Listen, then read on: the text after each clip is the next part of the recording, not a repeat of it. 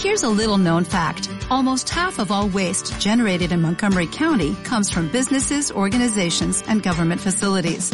Reducing the amount of waste in your workplace will have a positive impact on our environment. It can also save you money on your disposal costs. Reducing waste and recycling at your business is easy to do and is the law in Montgomery County. Make it your business to recycle right. Learn more at montgomerycountymd.gov slash recycle right or call 311.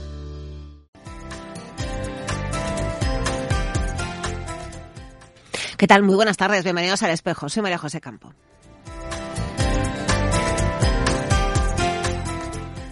En control de sonido, como siempre, Manuel Varela y a mi lado y Daniel García. ¿Cómo estás, Daniel? Bien, gracias a Dios. Buenos días.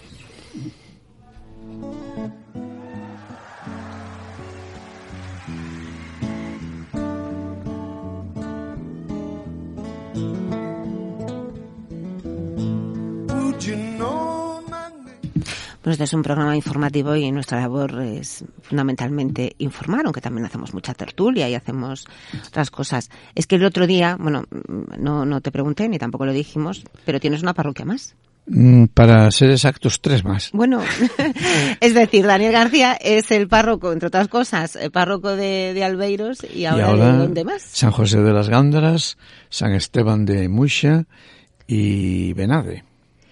¿Y, ¿Y de cuántos feligreses estamos hablando? Perdón, dije mal el, el- patrono, es San Esteban de Benade Ah, y San Santa. María de Muxa.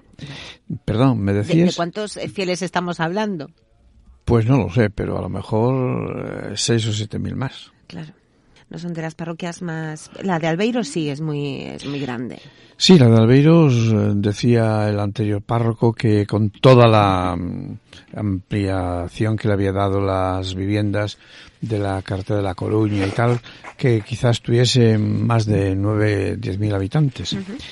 Y ahora están las gándaras que, eh, según los que eh, son de allí y que además andan Sí, sí. pidiendo para las fiestas, dice que hay dos mil viviendas, con lo cual como mínimo cuatro mil, cinco mil personas de, de- de menos. Y después vamos a dejarles mil para Muxa, que es un, eh, una zona muy cercana a Lugo y a la ciudad Valla, y, y Benade, que, que también son muy pobladas, según parece.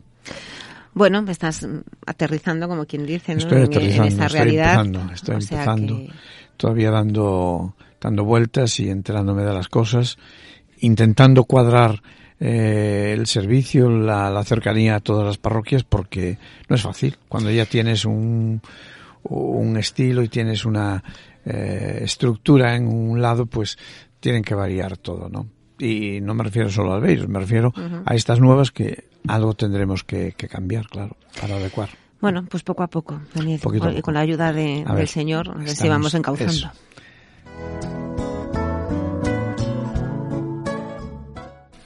Bueno, pues Daniel, aparte de todas estas parroquias, aparte de ser canónigo en la catedral, también es experto en, en moral. No, experto no es nadie, pero bueno, eh, estamos ahí, Bien, algo. y contigo precisamente eh, quería un poco analizar esta nota de, de la Comisión de Familia en Defensa de la Vida de la Conferencia Episcopal Española que habla un poco de bueno pues la, la futura todavía es futura no Eh, ley ley eh, trans como se le como se le conoce bueno pues así no sé cómo quedará al final pero sí que es cierto que, que bueno que plantea Y ha creado grandes interrogantes y- y, y mucha polémica en y la sociedad. sí. plantea yo creo que, que no sé una concepción de la persona Ah, claro, claro. Eso es la conciencia de la persona que está eh, detrás de lo que llaman la teoría Kerr, ¿no? Que por la cual, según esta teoría, cada uno pues puede imponer arbitrariamente una visión y una concepción antropológica cada uno según su deseo de ser hombre o mujer, ¿no?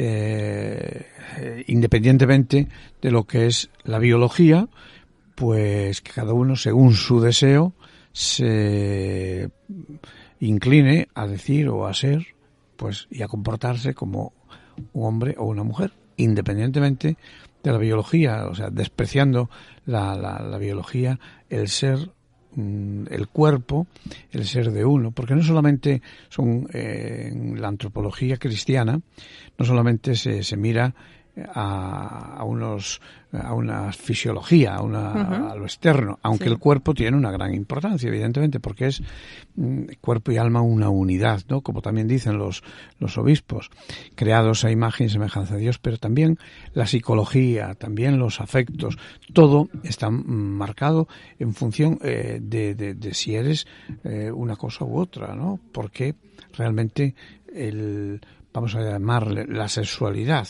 eh, con toda su complejidad, que no solo son unos órganos genitales, pues condicionan y, y, manifiestan una manera de ser distinta.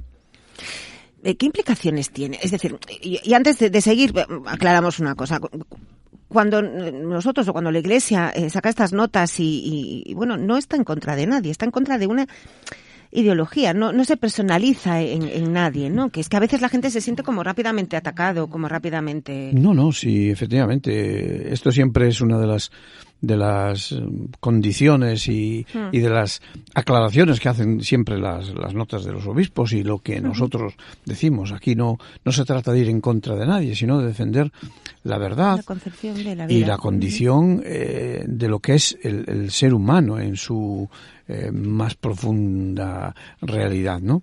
Por tanto, no, no, no se ataca a nadie, simplemente se expone lo que es, eh, según la concepción cristiana, pero creemos que es también la concepción verdaderamente humana, ¿no? La concepción humana de defender, pues, lo que es la persona, la persona que es una aportación muy, muy clara y muy persistente a través de la historia en su defensa y en la concepción de ella y etcétera, de, la Iglesia, ¿no? Siempre.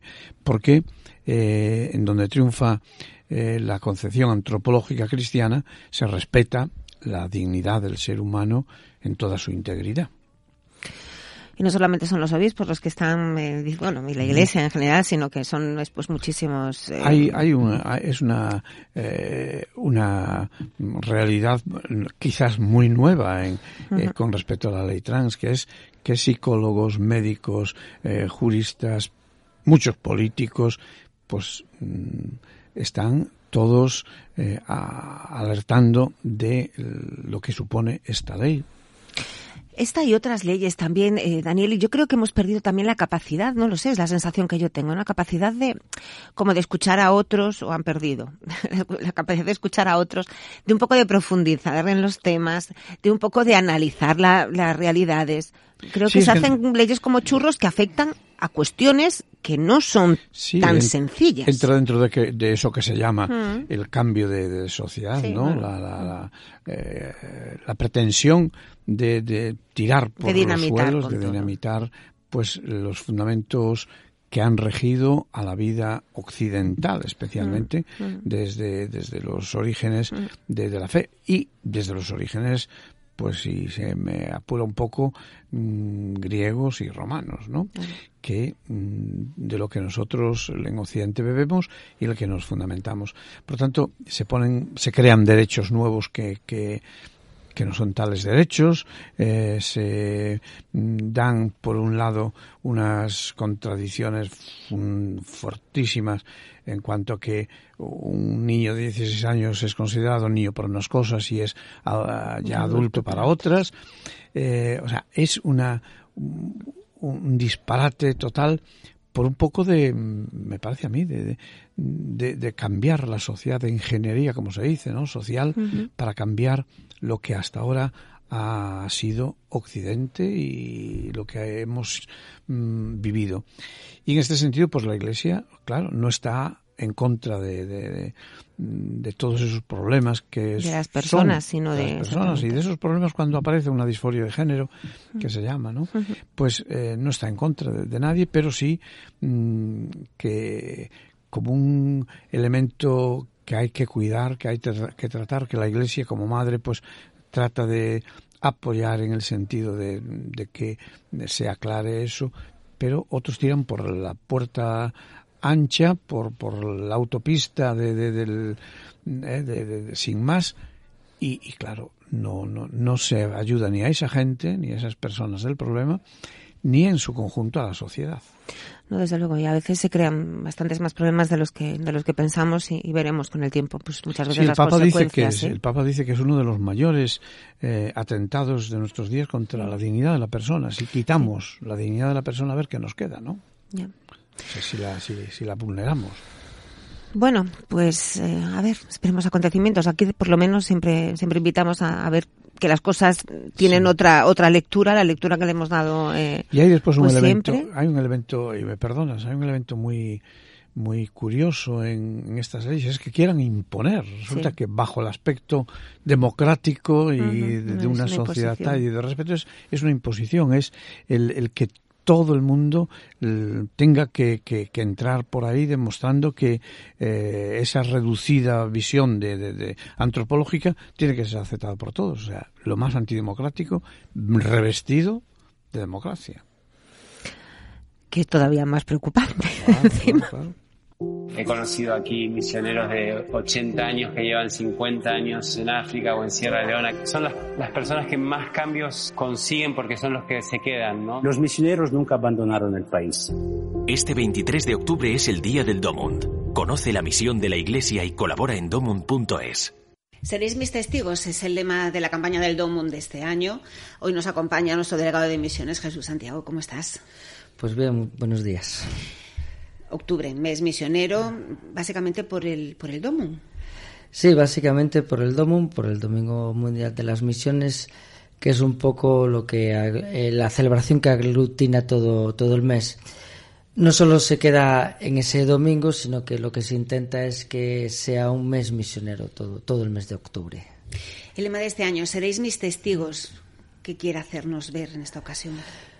Bueno, pues mira, Em, normalmente nosotros tenemos eh, una visión del, misionero que es un poco parcial, ¿no? Por ejemplo, cuando vamos a los colegios y le preguntamos a los chicos eh, qué es para ellos un, un, misionero, em, normalmente lo que dicen es alguien que está en otros países, eh, pues ayudando a los pobres.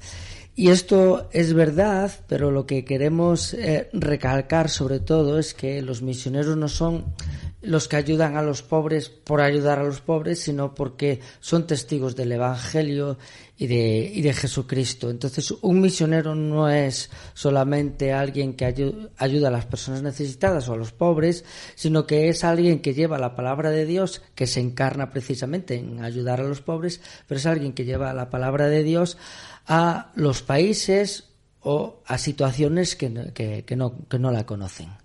Y entonces se quiere recalcar eso. Seréis, eh, el misionero es el testigo del Evangelio. En un mundo tan globalizado, eh, Jesús, ¿sigue teniendo, sigue teniendo sentido eh, este concepto de, del DOMUN, de, las, de la misión en, otros países? Pues mira, realmente el concepto de misión está cambiando. ¿no? actualmente no se habla solo eh, de, los, de, un intercambio norte-sur, es decir, la iglesia, mm, las, comunidades o las iglesias más desarrolladas em, ayudan a las pobres, sino que se está hablando de un se está empezando a hablar, mejor dicho, de un concepto circular de la de la misión. Entonces, eh, nosotros ya nos estamos empezando a hacer eh, a convertir en una iglesia receptora de, de, misioneros ¿no? y de gente de, de, otros países que hasta hace poco pues recibían misioneros. Entonces, el concepto de misión está en ese sentido cambiando un poco, ¿no? Pero por otra parte, eh, cuando se habla de misión, eh, hay que mm, hay que hacer referencia al concepto de territorio de misión. ¿Qué es un territorio de misión? Y un territorio de misión es allí donde la Iglesia no puede subsistir por sí misma o por falta de, mm, de, personal o, por, de líderes o por falta de economía. Entonces, las obras misionales pontificias a lo que se dedica es ayudar precisamente a esos territorios eh, de misión. Y en la actualidad hay en torno a 1.100 territorios de misión, eh, la mayoría de ellos en África y en Asia. Entonces sí aún sigue teniendo mucho sentido lo que lo que hace años se conocía como las misiones, porque aún existen muchos territorios que no conocen a Jesucristo, pero sabiendo teniendo presente eso, que el concepto de misión clásico pues ya está empezando a cambiar un poquito. Como fieles cristianos tenemos una obligación de colaborar con las misiones. Bueno, como fieles cristianos tenemos la obligación de ser misioneros, ¿no? El Papa, bueno, no, el Papa no, eh, la Iglesia nos pide que todos los cristianos seamos misioneros, ¿no? Y, y uno, y, el ser misionero, mm, el, una, una, de las cosas por las que, que se demuestra que somos misioneros es precisamente ayudando a las misiones. No podemos reducir solo el ser misionero a, al aquí, ¿no? Al decir, bueno, pues aquí bastantes necesidades hay, ¿no? Eh, si somos misioneros tenemos que tener mm, una visión universal de la, de la misión y no podemos olvidarnos, pues tampoco de las comunidades que son nuestras hermanas, de las comunidades que, que no pueden subsistir por, por sí mismas. Eh, si somos misioneros, eh, eh, sí o sí tenemos que ayudar a las misiones. Bueno, pues celebramos la Jornada Mundial de, las Misiones, el DOMUN, el próximo 23, el próximo domingo, día 23. Pero antes, ¿hay actos, algún acto anterior? Vamos a tener varias vigilias de oración por las distintas, eh, por las distintas, eh, mm, bueno, por distintas zonas de la, de la diócesis. En concreto, aquí en Lugo será el día, el viernes 21 a las 8 de la tarde en la parroquia de San Pedro. Estamos todos, bueno, invitados. Invito ya a, a todos a que, a que se unen a esta vigilia de oración. Eh, después también eh, estamos yendo con algún misionero por, por, los distintos, eh, por algunos colegios y también esos misioneros pues están dando retiros a los curas de la, de la diócesis. Bueno, pues ya lo sabemos, seréis mis testigos, el lema del Domo de este año. Jesús Santiago, nuestro delegado de misiones, muchísimas gracias. A vosotros. Fuimos las primeras religiosas que fuimos eh, tomadas por los eh, rebeldes. Sean orgullosos de sus misioneros y sigan sosteniéndoles. Este 23 de octubre es el Día del Domund. Conoce la misión de la Iglesia y colabora en domund.es. Bueno, pues el Domingo Mundial de las Misiones, Daniel, una de las celebraciones de esas citas de la Iglesia, pues quizás más conocidas, ¿no? Y fundamentales, claro. Y muy hermosa por otra parte porque es la mejor cara que de la iglesia no la que se presenta con el domum. Pero no es eh, la única ¿eh? eh hay otras muchas realidades por por aquí que también son muy dignas de alabanza.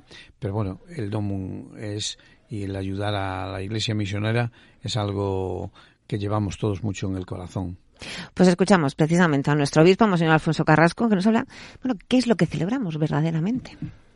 Nosotros celebramos el Día del Domund porque manifiesta una dimensión eh, importantísima que llevamos en el corazón, que es la alegría de saber que tenemos un, un, Salvador y una fe que comunicar.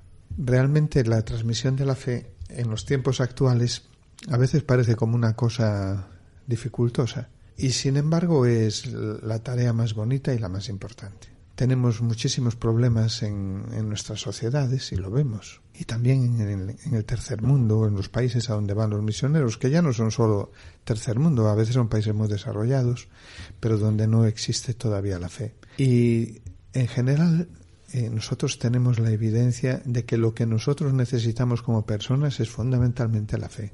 Tú puedes vivir en medio de problemas, pero sin embargo saber de ti, de tu destino, eh, de tu labor en la vida y afrontar los problemas y, y a lo mejor también eh, sufrir o pasar dificultades y sin embargo no permitir que eso te defina. Y tú ser una persona que sabe quién es, quién es, de dónde vienes, eh, quién es el que te ha llamado a la vida, cuál es tu destino y, y los problemas no acaban contigo. Que eso sucede a veces también, bueno, no sucede a todos, y en las enfermedades o en las dificultades. Y eso es la fe La fe que, que hace que tu persona eh, esté de pie en medio de las dificultades. Esté de pie y tenga un destino y un futuro. Un futuro de salvación. Porque en la, en la vida los límites, los problemas, las negaciones que sufrimos, los olvidos, las faltas de interés de los demás por tu persona, todo te está eh, poniendo en, en, cuestión el significado de tu vida. Muchas veces sucede. Eh, el saber de un amor que al que importa eh, que tú existas y al que importa que tú venzas y que llegues a tu destino y a un hogar bueno, el saber de un amor que te recupere y te salve es eh, decisivo para vivir. Y a veces pensamos que decisivas son otras cosas y son estas. Porque nadie va a solucionar problemas sino aquel que lleva eh, la luz de, de la verdad y de la caridad en el corazón. Bueno, pues precisamente con motivo de la celebración del, del Domun este, este domingo, además, pues están previstas unas vigilias. En la parroquia de San Pedro, aquí en Lugo, hoy a las 8 de la tarde, en los Escolapios de Monforte, mañana sábado a las 8 de la tarde, y en el Corpiño, el domingo, eh, pues a las eh, 6 de la tarde.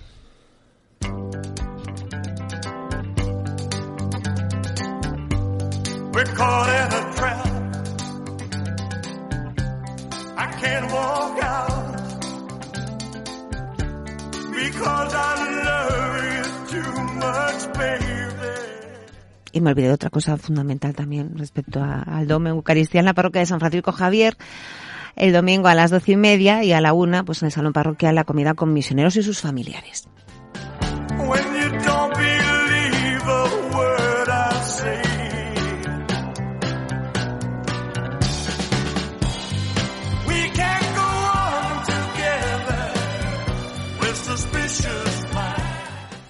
Estaba preguntando a Daniel si, si había conocido a Elías Baliña.